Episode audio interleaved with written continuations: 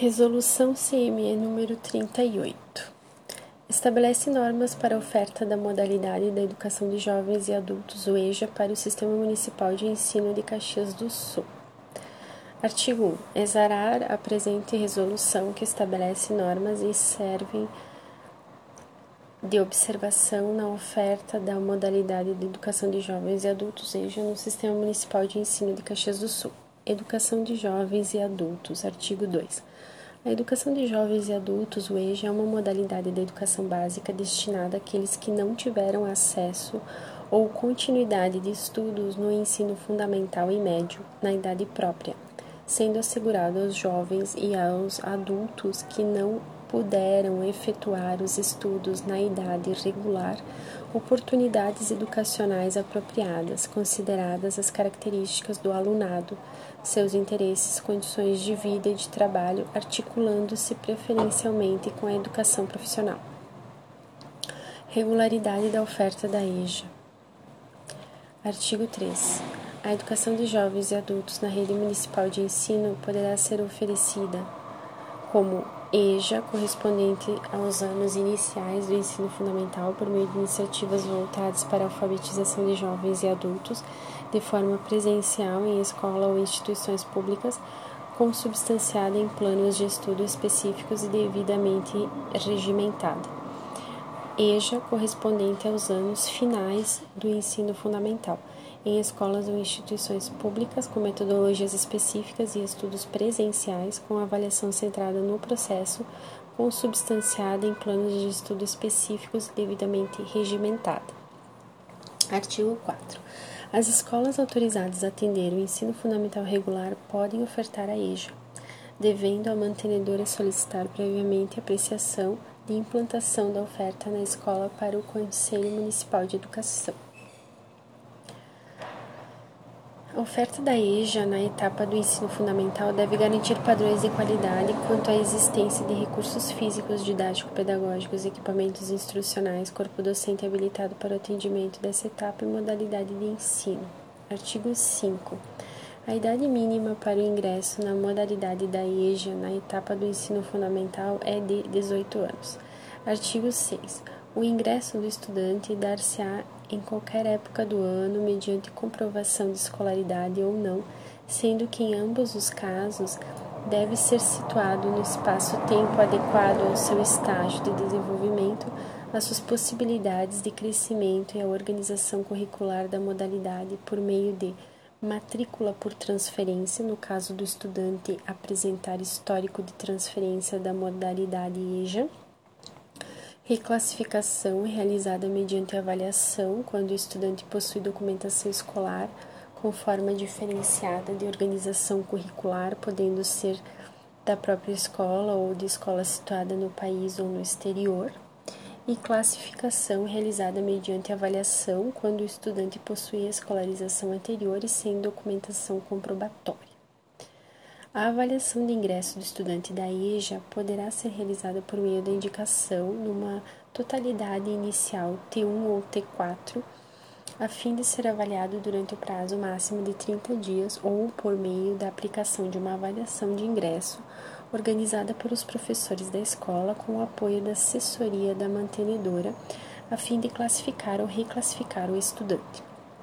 Organização, duração e turnos da EJA. Artigo 8 a modalidade da EJA na etapa do ensino fundamental organiza-se em totalidades iniciais T1, T2 e T3 e totalidades finais T4, T5 e T6, e a duração mínima conforme a seguir: 1. 800 horas nos anos iniciais do ensino fundamental, primeiro ao quinto ano, organizados da seguinte forma: totalidade 1, 400 horas, totalidade 2, 200 horas, totalidade 3, 200 horas.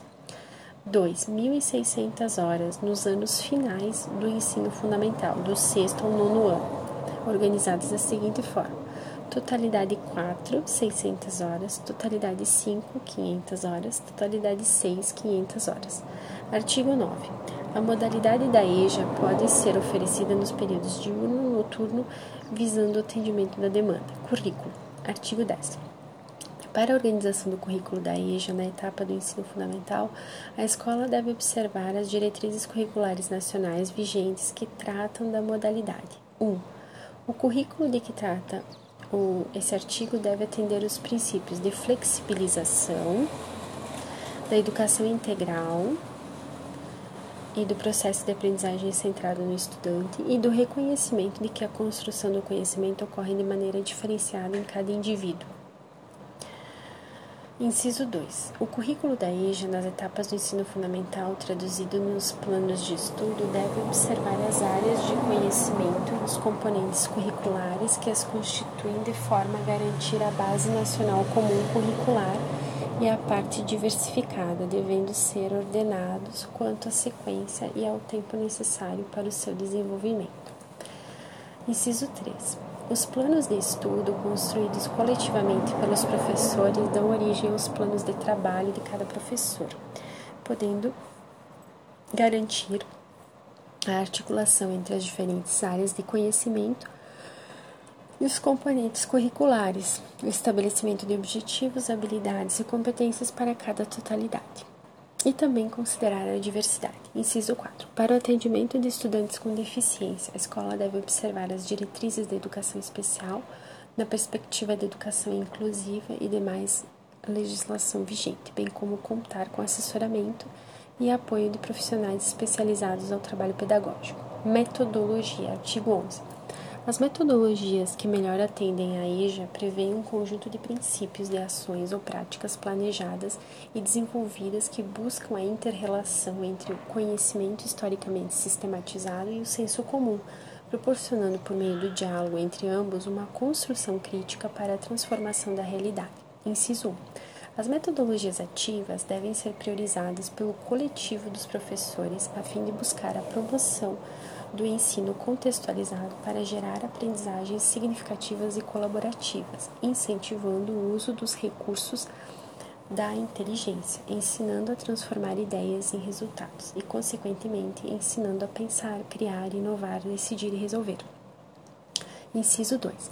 A opção metodológica da escola deve considerar o estudante como sujeito do seu próprio conhecimento e desenvolvimento, por isso, ser o centro do processo educativo. Artigo 12. A avaliação do estudante na EJA tem sido emancipador, tem sentido emancipador, devendo considerar o processo de forma contínua, dialógica, participativa, global, diagnóstica e prognóstica, respeitando o ritmo de aprendizagem de cada estudante. Inciso 1. A avaliação na EJA é resultado da articulação entre, os diferentes, entre as diferentes áreas do conhecimento e os componentes curriculares, de modo que os conteúdos trabalhados devem resultar em desenvolvimento de habilidades e aprofundamento de competências, de adoção de atitudes, da constituição de valores, da formação de conceitos. Inciso 2. Para a promoção, o estudante deve apresentar frequência mínima de 75% em cada totalidade. Inciso 3. O regimento escolar pode admitir forma de avanço para os estudantes que, mediante avaliação e procedimentos específicos devidamente registrados, demonstrem consolidação das habilidades, das competências, das atitudes, dos valores e dos conceitos antes do cumprimento da carga horária mínima estabelecida em cada totalidade. Inciso 4. O avanço do estudante poderá ocorrer em qualquer época do ano letivo desde que assegurada a continuidade de estudos da escolarização obrigatória.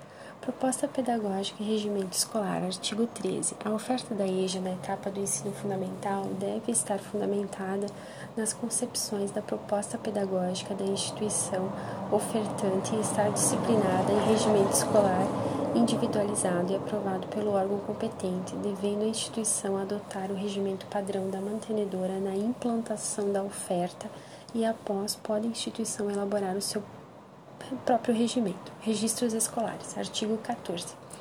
As escolas que ofertam a EJA devem assegurar e documentar a vida escolar por meio de registros que retratem a singular caminhada de cada estudante. Inciso 1.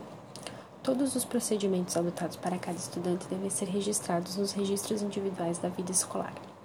Inciso 2. Deve a escola organizar o registro do currículo trabalhado com a respectiva carga horária nas diferentes totalidades.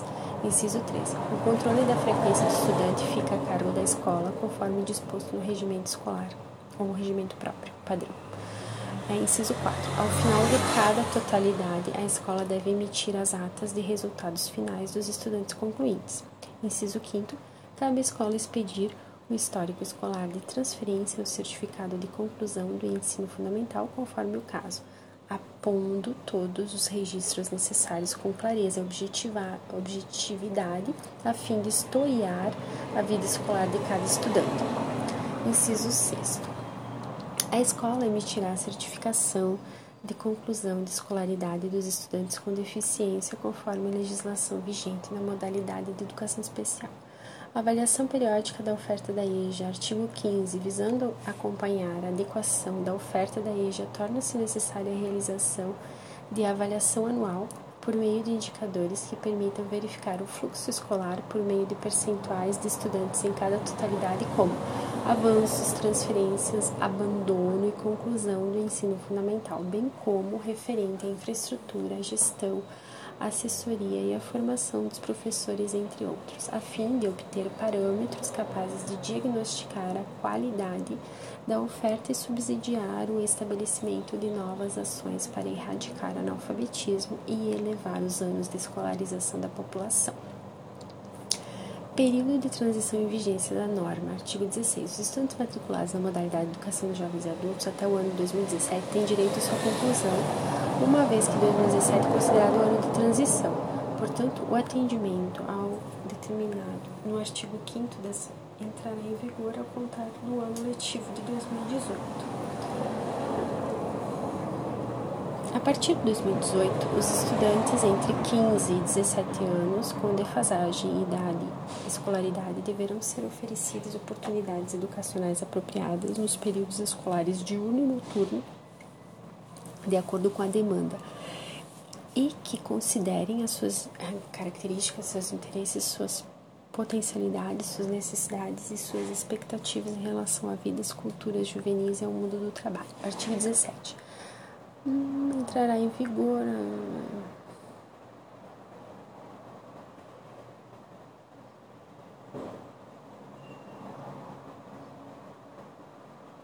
Ah, tá. É, a educação de jovens e adultos EJA direito subjetivo para os que não tiveram acesso ou continuidade de estudos na idade própria é uma modalidade que faz parte da educação básica, garantido o seu oferecimento na Constituição Federal, artigo 208, inciso 1, e na LDB, artigos 4, 5, 37 e 38. Essa modalidade tem o compromisso histórico de resgatar uma dívida social com aqueles que não tiveram a oportunidade de continuar ou concluir os estudos obrigatórios na idade própria, bem como resgatar o conhecimento prévio dos estudantes, fazendo-os partícipes da resolução de problemas, na construção do conhecimento, de forma a responder com pertinência e eficácia às necessidades da vida do trabalho e da participação social enquanto processo de inclusão social e de cidadania plena. O município de Caxias do Sul oferece a modalidade não somente como dever constitucional, mas também sensível à necessidade da sociedade uma vez que o número de pessoas que não tiveram acesso à possibilidade de conclusão na idade adequada é significativo.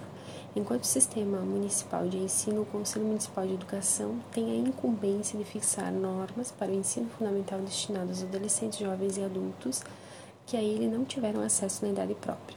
A autonomia do sistema permite definir a organização, a estrutura e funcionamento da educação de jovens e adultos. A EJA assume, no momento atual, uma concepção mais ampla de função qualificadora na perspectiva do direito à educação ao longo da vida. Artigo 2 da, da Resolução CNSEB número 3 de 2010 para o melhor desenvolvimento da EJA cabe a institucionalização de um sistema educacional público de educação básica de jovens e adultos como política pública de Estado e não apenas de governo, assumindo a gestão democrática, contemplando a diversidade de sujeitos aprendizes, proporcionando a conjunção de políticas públicas setoriais e fortalecendo sua vocação como instrumento para a educação ao longo da vida. Como ocorrência dessa concepção, é importante propor diferentes alternativas de horários para atender adequadamente a todos os estudantes. Os jovens e adultos buscam na EJA conhecimentos mínimos para o atendimento das atuais exigências do mercado de trabalho, acompanhar os filhos na escola, auxiliá-los nos deveres de casa e realização pessoal. Portanto, a educação deve oferecer os meios para uma aprendizagem adequada às especificidades desses estudantes, favorecendo a permanência dos mesmos no processo de escolarização com sucesso nessa etapa de ensino, bem como continuidade na próxima etapa da educação básica. É preciso resguardar os princípios de qualidade do ensino e da aprendizagem por meio de metodologias e estratégias adequadas, aliando interesses de duas ordens: aprendizagem e tempo, ou seja, um curso que consiga em menor tempo promover as aprendizagens fundamentais relativas à etapa de ensino cursado. Assim, o currículo precisa ser organizado de modo a atender as diferenças individuais e garantir o desenvolvimento de aprendizagens fundamentais àqueles que não tiveram acesso à escolarização ou não conseguiram concluir seus estudos regulares. Para tanto, a formação continuada dos professores que atuam na EJA é de fundamental importância e deve ocorrer por meio de cursos que os qualifiquem para atender a especificidade e diversidade desses estudantes. Também devem ser assegurados tempos para o planejamento coletivo, levando em consideração a metodologia adotada pela escola. A normatização emitida por este Conselho tem a intenção de contribuir para o avanço da proposta de educação de jovens e adultos, por ela estar direcionada ao bem coletivo e também oferecer elementos para garantir a elevação dos anos de escolarização da população fora da idade obrigatória. A aplicabilidade da normatização depende do respeito, da adesão e da avaliação dos preceitos estabelecidos para todos os envolvidos, como também da garantia dos recursos necessários para sua efetivação. O professor, por sua vez, é o principal agente de transformação do processo de educar. A ele cabe a reconstrução educacional baseada numa ação pedagógica por meio de um projeto balizador da vida da sociedade capaz de levar a mudança social e cultural da comunidade e, consequentemente, a construção da cidadania.